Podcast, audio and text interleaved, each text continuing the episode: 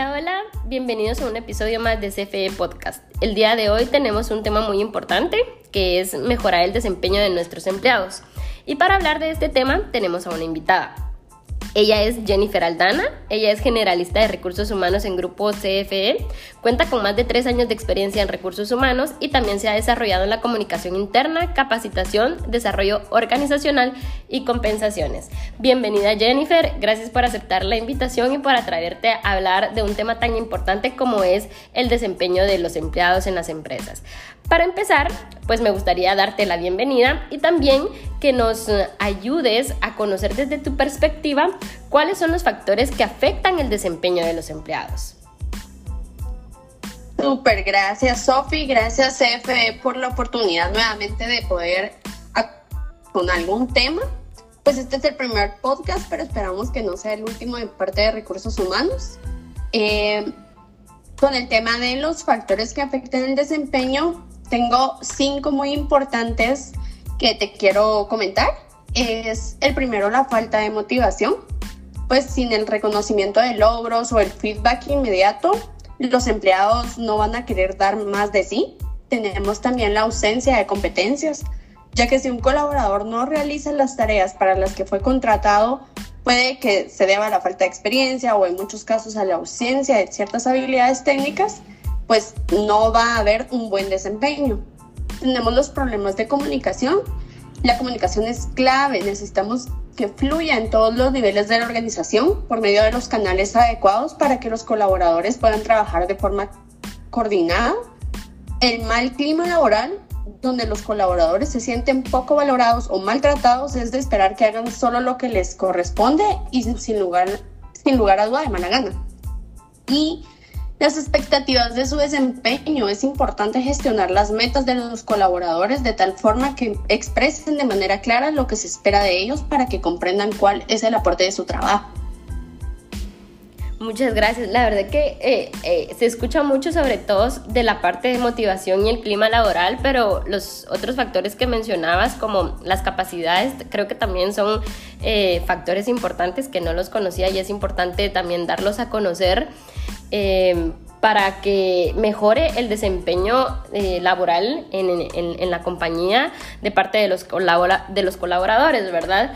Ahora bien, eh, ¿por qué es importante conocer estos factores y el, tema de, desempeño de, de los empleados en general?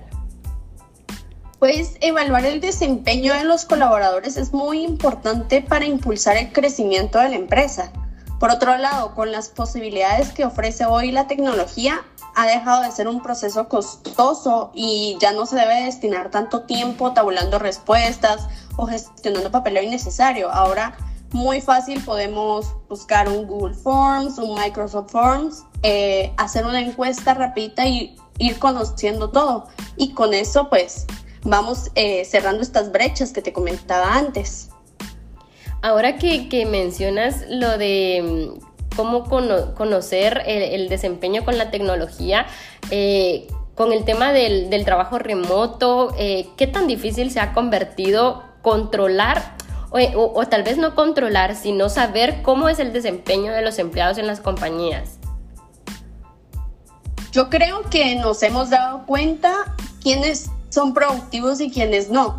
Podemos ver que hay gente que trabaja mejor en casa o, peor, ¿verdad? Depende del lugar.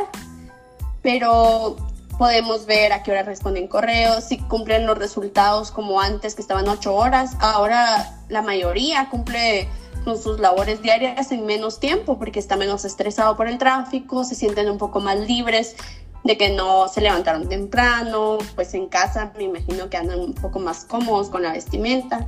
Entonces nos sí hay ventajas y desventajas, pero nos ha permitido verlo por medio de su trabajo. Entonces ya no, ya no evaluamos horas laborales, sino desempeño laboral, eh, si cumplen con los objetivos. Los resultados, sobre todo, ¿no? Sí, correcto. Ok, ¿y crees que la, eh, medir esto de la productividad o el resultado es un buen KPI del desempeño de, en general de, de los empleados en las empresas? Sí, creo que, que todos los KPIs al final van a ser nuestro resultado de desempeño. Vamos a saber si cumplió con las metas de la semana, si mandó los reportes que eran necesarios, si respondió a clientes o atendió las solicitudes. Entonces, todo eso nos va a decir, ah, bueno, si es un buen colaborador, si ha estado cumpliendo, tiene un buen desempeño en su trabajo. Perfecto. Ahora que ya nos comentas sobre pues, un poco de los KPIs y, y todo esto de los factores y por qué es importante, eh, viene un tema muy interesante y creo que es lo principal de, esta charla y es cómo podríamos mejorar el desempeño de los empleados. Sí, eh, dependiendo de la causa que produce el bajo desempeño, debemos escoger pues, cuáles son las más adecuadas para resolver las problemáticas. Acá lo vamos a dividir en cuatro que considero yo son las más importantes. Tenemos primero la experiencia del empleado. Tenemos que tener un buen plan de bienestar, suministrar las herramientas adecuadas, mejorar el clima, dar un onboarding adecuado también, realizar pausas activas. Todo esto eh, va a afectar a la experiencia del colaborador dentro de la empresa. Luego tenemos el estilo de trabajo. Hay horarios flexibles, jornadas en, en home office que inciden en su satisfacción y motivación damos un feedback de manera constante, hay rotación de puestos, celebramos el éxito. Como tercer punto tenemos alinear la estrategia de la empresa. Pues aquí establecemos metas SMART, delegamos autoridad, permitimos a los empleados divertirse y evitamos el síndrome de burnout, que es como el síndrome de desgaste profesional o de estar quemado, si lo quieres ver así, chapín. Es la respuesta que da un trabajador cuando percibe la diferencia de sus propios ideales con la vida laboral. Y por último tenemos el punto del desarrollo y la formación. Conocemos al colaborador, estamos formando líderes, tenemos un programa de mentoring, eh, brindamos posibilidades de formación, de estudios y principalmente le tenemos un plan individual de desarrollo, un plan de carrera. Creo que estos cuatro pilares son los que, los que tienen que evaluar cada empresa, ¿verdad?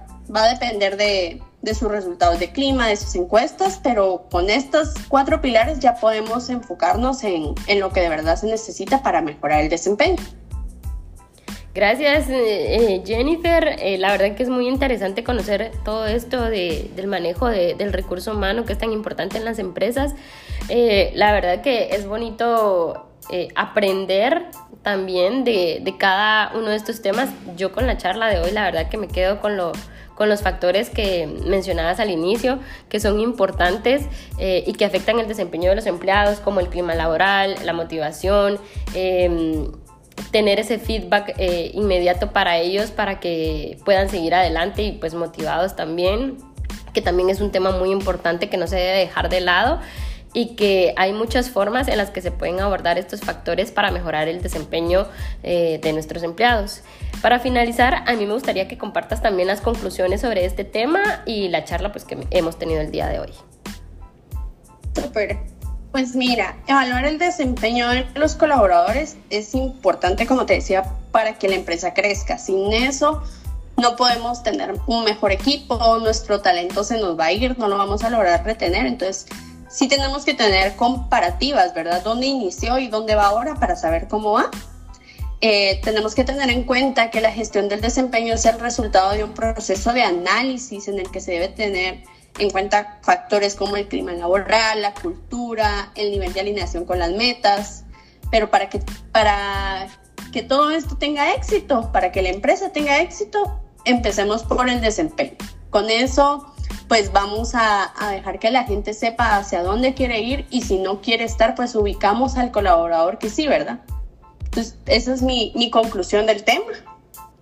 Bueno, Jennifer, muchas gracias. Eh, gracias pues a todos los que llegaron hasta este eh, punto del podcast y gracias por compartir sobre este tema. Esperamos que sea de interés para los oyentes y que nos escuchen en el próximo episodio.